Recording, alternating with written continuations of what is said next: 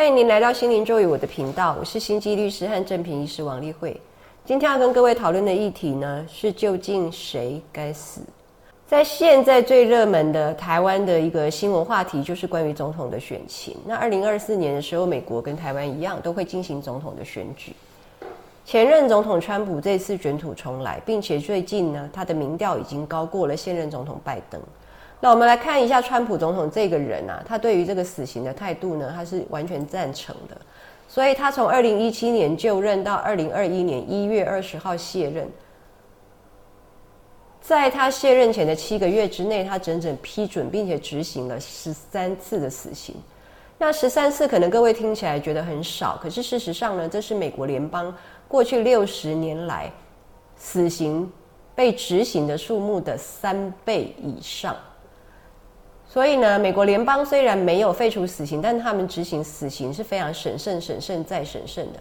但是川普呢，他在卸任前七个月之内连续执行了十三次的死刑，并且甚至呢，有一次是他卸任前四天，他还在那里批准；那另外一次是他卸任前七天，他也还在那里批准。而且呢，他的执行死刑是美国联邦已经整整停止死刑十七年之后的。再度恢复，在美国联邦的过程当中，他曾经在一九七二年的时候，由最高大由最高法院的大法官就宣布废除死刑了。那没想到呢，在四年之后，一九七六年，美国联邦的最高法院大法官成员有一些转换之后呢，一九七六年就直接把死刑又说成是合乎宪法，于是又把它死灰复燃，恢复了过来。那我们可以知道呢，我们介绍过美国。宪法的第八修正案，它是呢完全不允许啊残酷不人道虐待的这一种呃惩罚方式。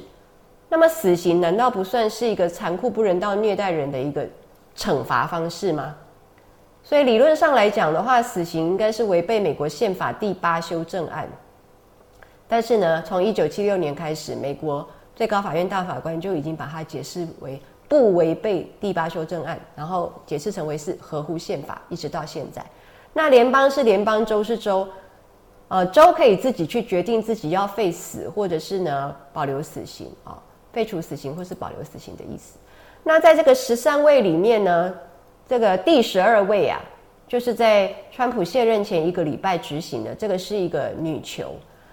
那这是美国七十年来啊，联邦首次。处决一个女囚犯，这个女囚犯呢叫 Lisa Montgomery，她是在二零零四年的时候犯案，二零零七年的时候定罪，那一直到二零二一年才执行。那各位就可以知道，这个美国对于执行死刑是非常审慎的。这个定案之后呢，之间也还有很多的啊机会，你可以再继续不断的非常上诉或者是再审啊，就是不断的去啊。给他不一样的机会，让他可以去保住自己的这个性命啊，然后去洗刷自己的冤屈。可是这个 Lisa Montgomery 却经过了这么多年啊，整整关了十七年，可是却没有一点能够被释放。那么他的罪行到底是什么呢？我们来看一下，就是他认识了一位呢，啊。二十三岁的一个年轻妈妈，当时呢怀孕八个月，在待产，然后他们只是透过网络上联络而已，就两个都说自己是啊爱狗人士。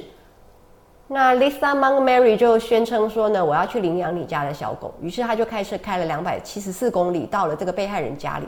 那这是他们第一次见面，无冤无仇。Lisa Montgomery 当天呢就勒死了这个被害人。并且剖开他的身体，然后呢，再切开他的子宫，直接把胎儿拿出来。那 Lisa Montgomery 呢？她竟然还知道如何绑脐带啊？可能是因为她自己已经生过了四个孩子，她就抱走了这个胎儿，说这是她自己生的哦。那她很快就被抓住了嘛？可是因为她这个暴行滔天呐，就是这个恶性重大，所以陪审团就是定罪她是。应该要判死刑哦，不能够给他是无期徒刑而已。那各位这样听，是不是也觉得这样子真的是，呃，对被害人来讲真的是何其的残忍哦？到底为什么？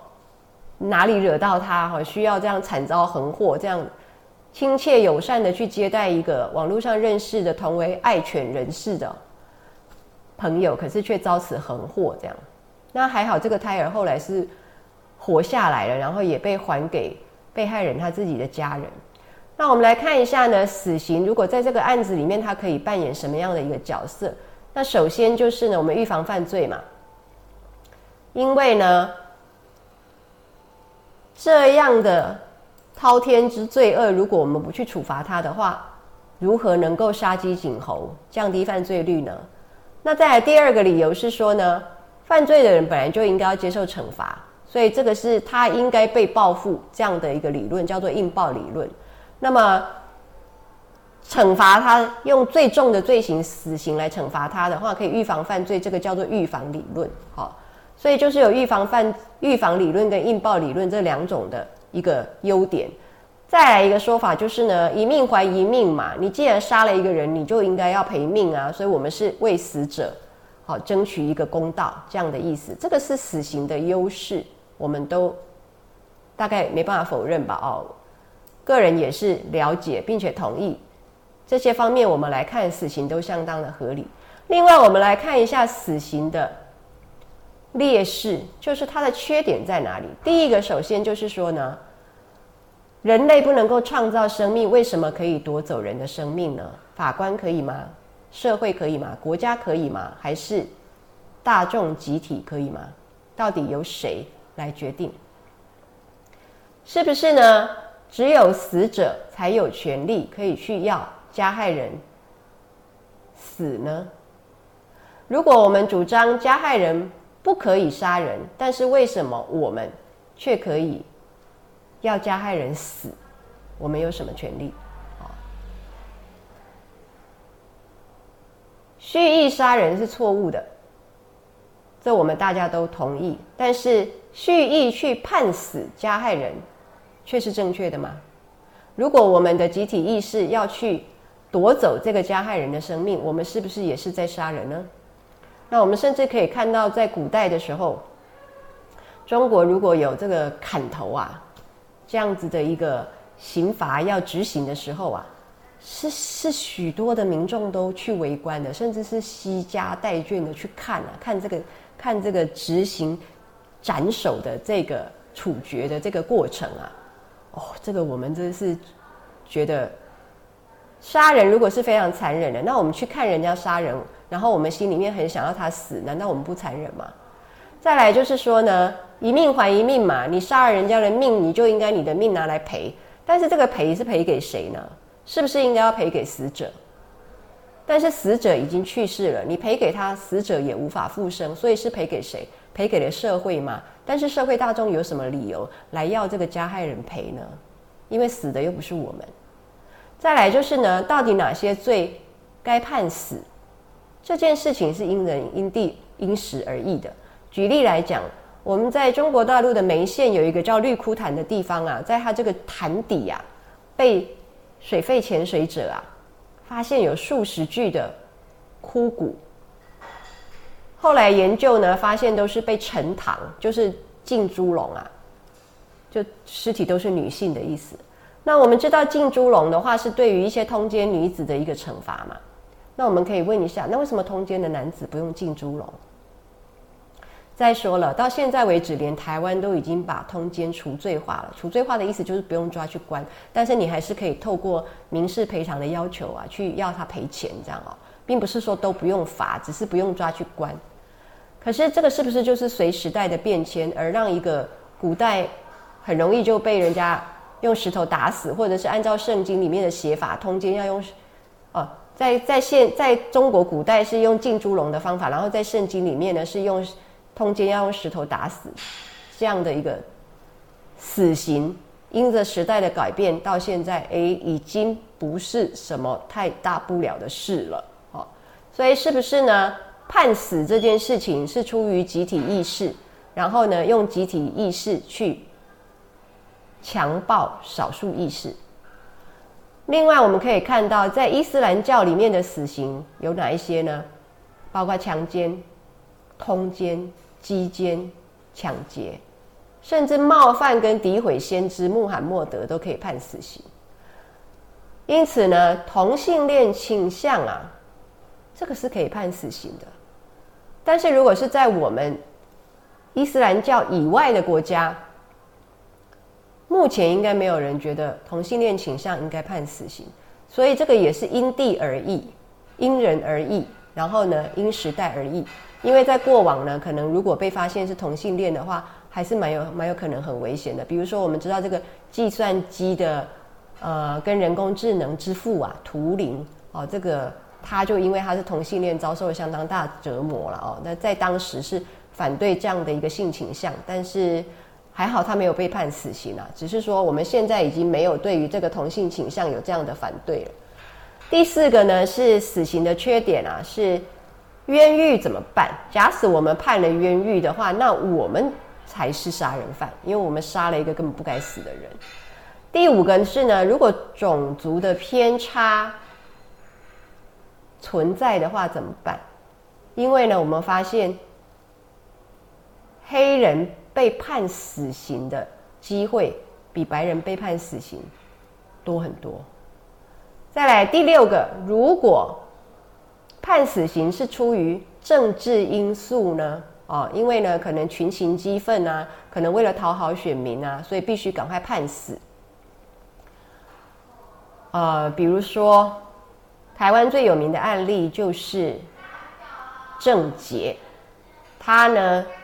被判死刑之后十九天立马就执行了，就是被判处跟到执行中间只有十九天，完全没有其他的任何的在为他争取的理由。虽然郑杰本人是放弃了上诉，但是由于因应群情激愤的呃呃这个要求，还有当时的这个氛围的要求，所以罗英雪女士就是。司法部长当时是，啊，法务部部长啊，是立即的加班来批准，并且她是在她要卸任的前十天呐，真的是加班来批准了郑捷的死刑，然后就执行了。所以所有的想要为他提再审跟非常上诉的团体，就是完全都没有机会这样。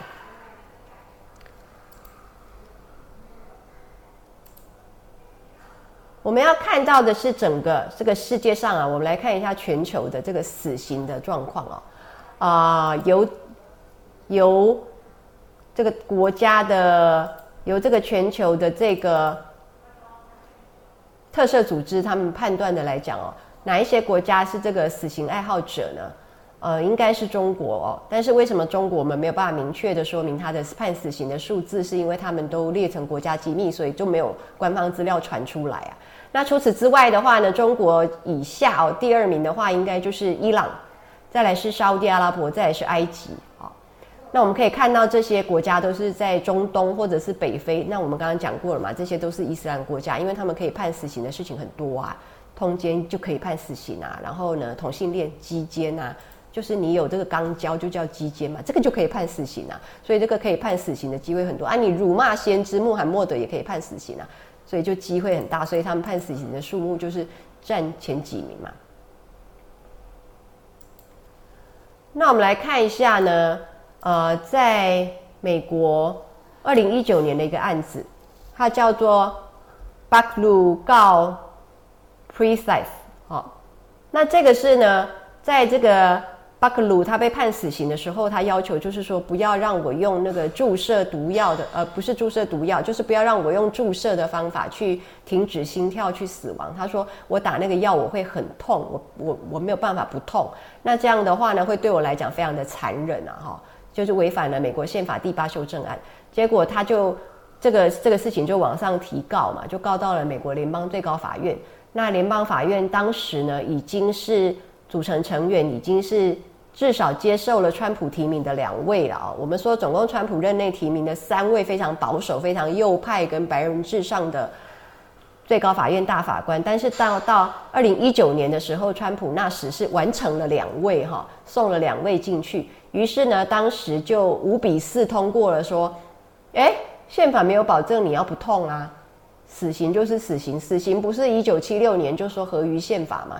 那宪法上面又没有说死刑要保守你不痛，所以就五比四通过，就说不会因为你不能够接受注射而不把你判死哈，那或者可以开放用别的方法。于是呢，你可能可以自己选啊。那不然你看你是要选绞刑啊，还是电椅呀，还是枪毙呀，还是毒气室啊？哈，这样让你自己去选。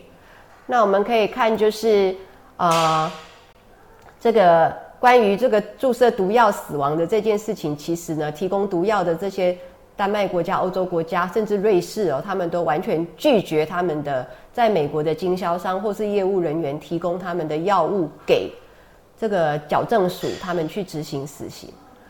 那他们用的药是 pentobarbital 啊，这个其实就是一个镇静的药，会让他陷入昏迷无意识这样，然后慢慢的在在停止心跳。可是这个。巴克鲁就是说，他个人的体质哦，他是有举证说明的。他用这样的药，他其实是会非常的痛哦。这个也有医师来替他证明，但是美国最高法院还是说不管他了。好，那我们现在看到这个，也就是说，后来就换成了是拜登上任嘛。他一上任之后呢，他就暂停，他立即就宣布哦，他二零二一年一上任，他就宣布说，他要即日起暂停对联邦的死刑犯执行死刑。哦，那你看，这不是会死不会死，还真的是因总统而异吗？这这真的是一件公正的事情吗？这跟不不会差不多？哦，你遇到什么样的总统，就注定你会不会死？这样，这件事情实在很可怕。那我们来看一下哦，刚刚我们前面跟各位讲到的这个。Lisa Montgomery 啊，我们跟各位描述了她的暴行是何等的令人惊讶。那我们来跟各位描述一下，那她自己的成长背景又是如何的令人惊讶？我们前面已经觉得她是应该要死啊，因为她这个真的是太残忍了哦，剖开人家的肚子又剖开人家的子宫，那初次见面就勒死人家。但是我们来看她这个 Lisa Montgomery，她从十一岁开始就不断的被她的继父强暴，那后来呢？在长大一点，到十五岁的时候，长成一个青少女的时候，她的继父啊，还以强暴她为乐，在深山密林里面呢，特特别盖了一个密室啊，当做强暴室。那在那里面呢，强暴她，虐待她，听她的尖叫，然后没有任何人可以听到她的求救。哦，他继父呢，享受她绝望的尖叫，强迫她不但是跟他性交，而且他还肛交，经常的用枕头蒙蒙住她的脸，让她感到窒息，快要。快要完全无法抵抗。那如果他抵抗的话呢，就抓他的头去抡墙，所以他的头部外伤也很多。那他妈妈也亲妈妈也发发现过这件事情啊，结果他立刻找来一把枪对准了，不是她的老公，而是 Lisa。他对 Lisa 讲说：“你怎么可以这样对待我？”那从此呢，Lisa 她的母亲呢也加入了。残害他的一个行列啊，就是如果妈妈需要钱的时候呢，就让他接客，哦，就是媒媒介这个水管工或是电工给他，然后从让他去卖身，从他身上赚钱。那继父呢更夸张，不但是性虐待他，后来还改成呢邀请朋友一起来玩，在这个强暴室里面轮暴他，哦，数小时的折磨之后呢，还在他的身上撒尿，就是对他非常的精神跟尊严的剥夺。那这些事情后来在第一审的时候，陪审团不知道。可是后来的辩护更换了辩护团体之后，有把这些事情举证说出来。可是呢，检察官的理由仍然是说呢，他个人所经历的种种过程都不足以成为他去加害别人的理由，因为另外那个受害者是完全无辜的啊。那这个理由非常的好。可是我们再来看一下，在二零二零年的时候啊，因为美国发生了一件 George Floyd 的一个事件，就是有一个黑人啊被一个白人警察用膝盖啊压住脖子，后来这个黑人都当场压住脖子没办法呼吸就死掉了。那这个时候发生了很多反对警察的一个示威游行，其中有一个十八岁的白人少年叫做 Kyle Rittenhouse，他就在示威游行的时候拿了一个步枪站在街头宣布。宣称说他要保护店家哦，因为你们这个示威游行太骚乱了，我要保护店家。那他就开枪打死了两个人，并且重伤了一个人。结果后来审判的时候呢，他说开枪是出于自卫，就是自我防卫啊。本来他是宣称说他是要保护店家，后来宣称是自我防卫，因为呢当场的反对警察的这个示威游行太激烈了，所以他要防卫自己。陪审团判他无罪，然后呢，当场露出了他当场抱着他的律师露出满意的笑容。像这样的情形，我们会不会觉得就是这个死刑虽然听起来是可以预防犯罪，但是它是不是一个公平的执行？如果我们到现在还在使用这个几千年来人类一直不断在用的一种残暴不人道的一个惩罚方法，我们到底跟几千年以前的那些人类有什么两样？我们跟那些可以围起来然后观看人家斩首的这种心情的心态的民众又有什么两样？感觉是一样明智未开。那可以讲说，到底应该要怎么样的去处置这些素行不良的人呢？我们可以判他无期徒刑，不要让他假释。那有人就是反对这一点，说我们为什么要平白无故的养他吃饭养那么多年？但是呢，可能我也要稍微讲一下，这个地球也无条件的供应我们、养我们、纵容我们每天行事为人生活，我们也不见得时时都是正确的。就套一句圣经的话讲，有人要用石头打死一个通奸的妇人，然后耶稣就说：“你们当中谁是没有罪的，就可以先拿石头打他。”那周边人听了之后，就一个一个从老到少，慢慢的就走掉了，因为我们当中也没有任何一个人是没有罪的。那国际特赦组织的说法是说呢，死刑是对人权的最终否定，是国家以以一个正义的名义啊去做杀人这样的事情。非常的冷血，他侵犯了生命权，是最终的残忍、最不人道和侮辱人格的惩罚。所以呢不能够有任何的理由来支持这样的酷刑跟这样的残酷的待遇。谢谢各位。